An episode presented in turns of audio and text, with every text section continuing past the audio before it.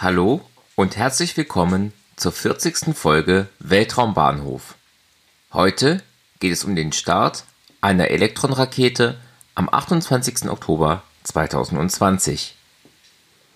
Die Elektron ist eine zwei- bis dreistufige Rakete der neuseeländisch-amerikanischen Firma Rocket Lab. Sie ist 17 Meter hoch, 1,2 Meter im Durchmesser und wiegt betankt 12,5 Tonnen. Sie trug den CESat-2B der japanischen Firma Canon, die damit verschiedene Kameras zur Erdbeobachtung testet. Dabei waren auch neun Flock 4E Erdbeobachtungssatelliten.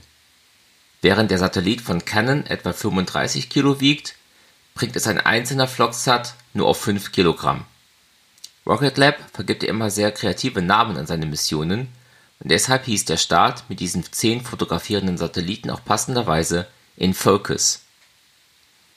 Der Start dieser Mission fand am 28. Oktober um 21:21 Uhr ,21 Weltzeit bzw. am 29. Oktober um 9:21 Uhr Ortszeit vom Rocket Lab Launch Complex 1 auf der Mahia-Halbinsel im Nordwesten Neuseelands statt. Dieser Weltraumbahnhof gehört der Firma Rocket Lab selbst und von hier starten seit 2017 Satelliten auf den Electron-Raketen bei der Zündung produzieren die neuen Rutherford-Triebwerke 162 kN Schub und verbrennen dabei als Treibstoff hochreines Kerosin und Flüssigsauerstoff. Die Rutherford-Triebwerke sind übrigens die ersten, deren Turbopumpen mit einem von Batterien versorgten Elektromotor angetrieben werden.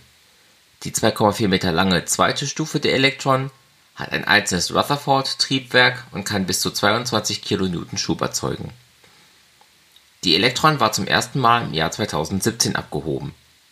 Ihr letzter Start fand am 31. August 2020 statt, worüber ich in Folge 21 gesprochen hatte.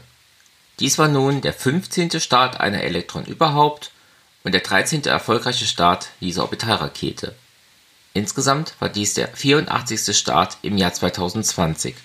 Seit dem letzten Start der Lange Marsch 2C aus Folge 39 waren zwei Tage, sechs Stunden und zwei Minuten vergangen. Das war's dann für heute.